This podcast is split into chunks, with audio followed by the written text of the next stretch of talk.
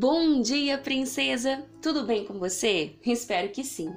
Para a reflexão desta manhã, eu gostaria de ler com você um versículo que se encontra no livro de 1 Samuel, capítulo 1, verso 11. A palavra do Senhor diz assim: Ó Senhor Todo-Poderoso, olha para mim, tua serva, vê a minha aflição e lembra de mim. Não esqueças a tua serva se tu me deres um filho, prometo que o dedicarei a ti por toda a vida e que nunca ele cortará o cabelo. O sonho de Ana era ser mãe. Contudo, convivia com uma esterilidade que havia sido permitida pelo próprio Senhor. Não haviam soluções humanas para o sonho de Ana Diferente de hoje, ela não poderia fazer exames, testar alguns procedimentos ou usar algumas medicações para buscar uma solução. Humanamente falando, o sonho de Ana era impossível, assim como o de algumas mulheres ainda é.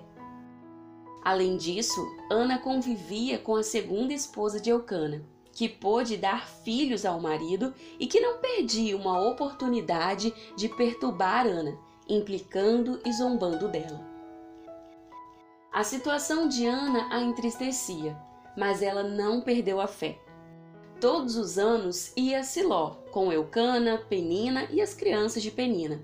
E certa vez Ana decidiu abrir seu coração a Deus, colocando em suas mãos seu sonho de ser mãe. Ana fez exatamente o que Jesus ensinou séculos depois, durante seu tempo nesta terra. Ela bateu a porta. Jesus disse: Peçam e lhes será dado. Busquem e encontrarão. Batam e a porta lhes será aberta. Pois todo o que pede, recebe. O que busca, encontra. E aquele que bate, a porta será aberta. Lucas 11, versos 9 e 10.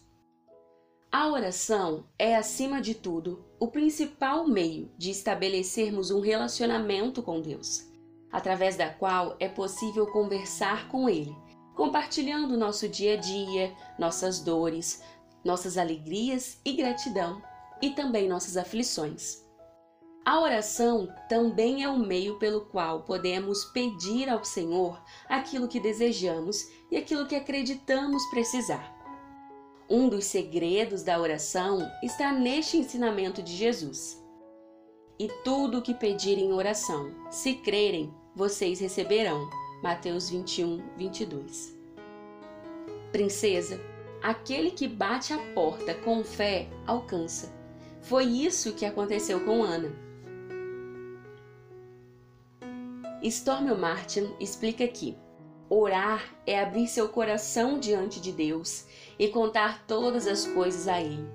Não que Ele já não conheça essas coisas, o Senhor sabe de tudo, mas deseja ouvi-las de você. É por isso que Deus quer sua dependência. Em sua sabedoria, o Senhor designou que primeiro você deve orar e depois Ele se moverá em resposta à sua oração. Princesa, ao orar ao Senhor e entregar a Ele seu maior sonho, Ana estava demonstrando que confiava no Senhor e compreendia que apenas Ele podia respondê-la. Ana escolheu ser dependente de Deus e até mesmo sacrificar seu maior sonho caso ele tornasse realidade, uma vez que prometeu entregar o menino à casa do Senhor. Além disso, Após orar e confiar seu maior desejo a Deus, Ana descansou seu coração, voltando a se alegrar e a comer, como diz lá em 1 Samuel 1,18. Assim como Ana, nós podemos e devemos nos achegar ao Senhor e entregar a Ele aquelas batalhas que não somos capazes de lutar sozinhas. Devemos bater a porta com fé, dependência e consistência orando sem cessar, batendo a porta sem cessar.